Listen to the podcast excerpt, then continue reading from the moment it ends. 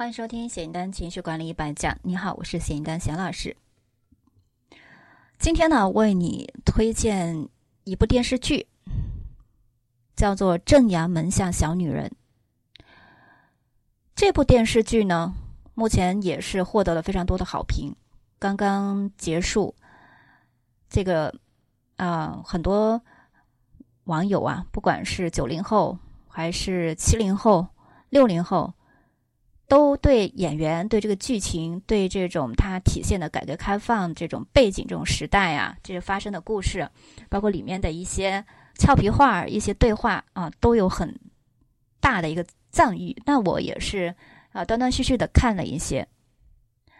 我总结从这个电视剧啊，有三个思考的方向，大家看的时候可以去嗯着重的去想一想。第一个呢，啊，有些什么收获啊？第一个，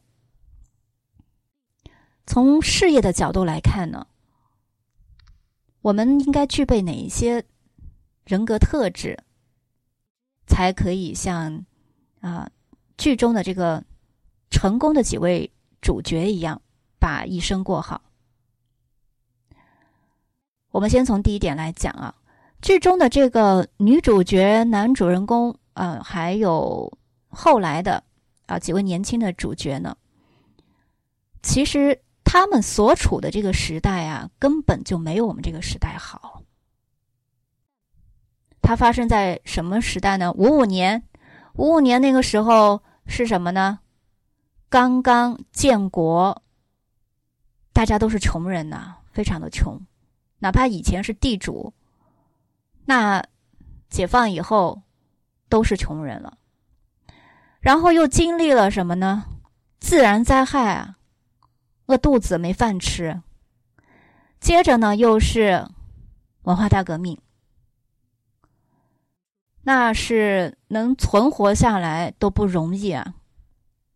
经历了这些时代，剧中的这个主人公们还能够成功的创业，他们凭借的除了运气。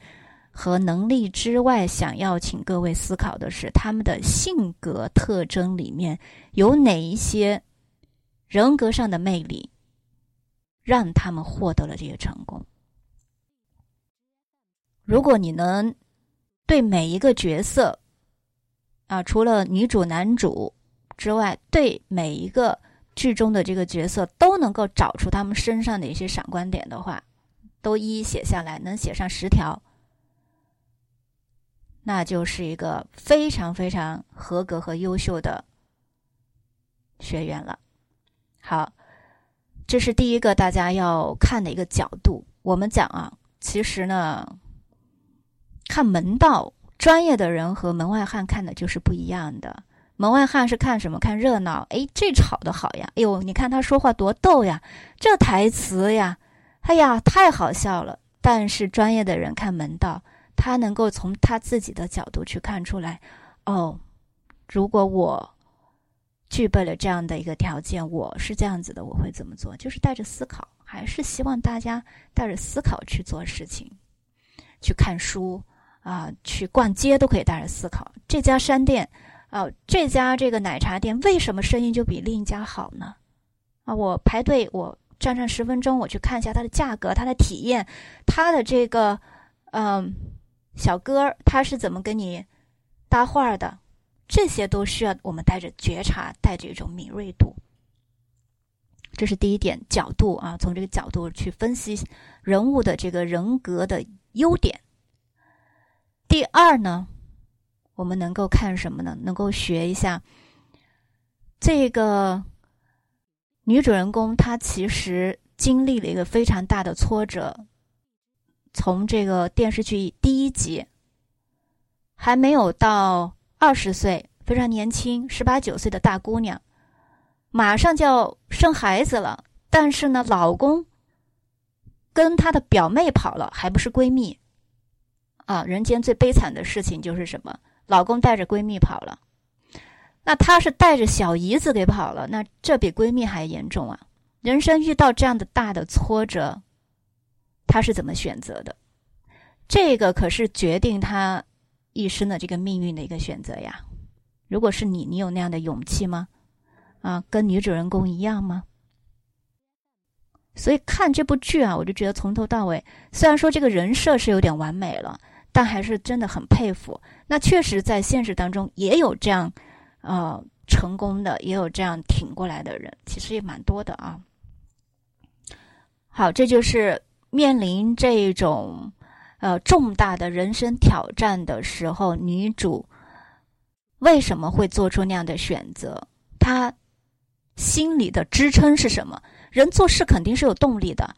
你假如说啊，不管你现在收听的你是男生还是女生，假如你就是蒋雯丽，就挺个大肚子，马上就要生了，一个人还在街上去拦车，老公也跑了，你觉得你当时的心理状态会是怎么样的？肯定已经崩溃了吧？再加上现在的这些啊，产后抑郁，人是非常脆弱，一生完孩子就很容易得这个产后抑郁，那简直是活不了了。但是蒋雯丽呢，生完孩子三天就马上去工作了。他的这个心理支撑是什么？你可以分析一下，这是第二点。那第三点呢，就是一个择偶观。从这部剧里面的，因为它主题是小女人嘛，我们看主要的角色就是两个女人，一个是这个呃蒋雯丽饰演的这个徐慧珍，第二个呢就是她的一个竞争对手。他的一个死对，呃，叫做什么？既是死对头，但是又是呃携手一生的很好的这个伙伴、闺蜜都可以。这个田海蓉饰演的我们的老板娘，丝绸店的老板娘，这两个女人，她们是又是敌又是友。从这个角度，你来分析一下。他们在择偶的时候是怎么去选择的？都经历过失败，两个人都遇到过人渣，但是后来呢，都很幸福。同样可以去，嗯，观察和分析的是，他们在对伴侣的这种。支持方面都做过些什么事情？怎么相处的？相处的模式是什么？从这部剧里面呢，其实我们可以学到做事业，包括创业、工作啊，职场就是事业这一块可以学到很多东西。第二个呢，可以从我们的这个呃面对压力这一块学到东西。一个人在。呃，突然的这种意外，这种时代的这种倾轧之下，怎么求生存还能生存的很好？这是很大的一个抗压能力啊，叫做逆境商，可以学逆境商。第三个呢，就是怎么去选择我们人生最重要的一个选择——我们的婚姻、我们的爱情，怎么去相处？所以这部剧好，我就觉得。啊，他的这个三观很正嘛，起码没有那些乱七八糟的那些偶像剧，真的不要去看了，都是一些脑残，都是一些虚无缥缈的，都是一些瞎掰的。你看着好看，都一个个小鲜肉、小鲜花，然后呢，一天就是只谈恋爱不吃饭，或者呢，就是在一个虚拟的世界里面，呃，那种恩怨情仇呀。反正都是那种霸道总裁啊，爱上灰姑娘的这种剧情，真的特别没劲。我是觉得特别没劲。你看了以后只会羡慕说：“哎呦，我好想去穿越呀！哎呀，我好想去，嗯，让王思聪做我老公呀！我也想做灰姑娘呀！我也想做霸道总裁呀！”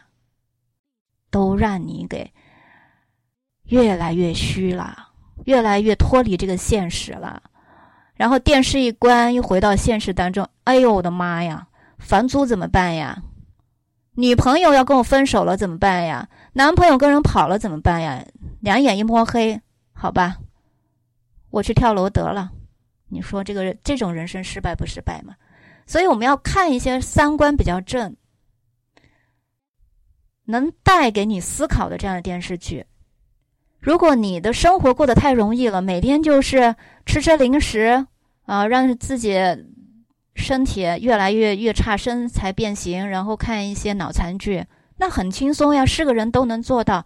问题是难的就是你能不能去做些思考，做一些学习，做一些成长，这才是难的，这才是有挑战的，这才是证明你能力的事情啊。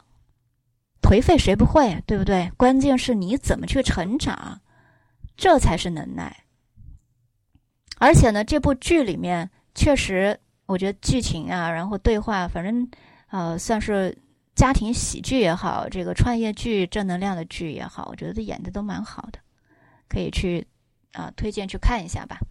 看完呢，同样，啊，不论是书还是电影、电视剧，能够写一篇心得，你不管发表在哪儿，你把它写出来，你这就算是。啊，真正的一个学进去了，学到了。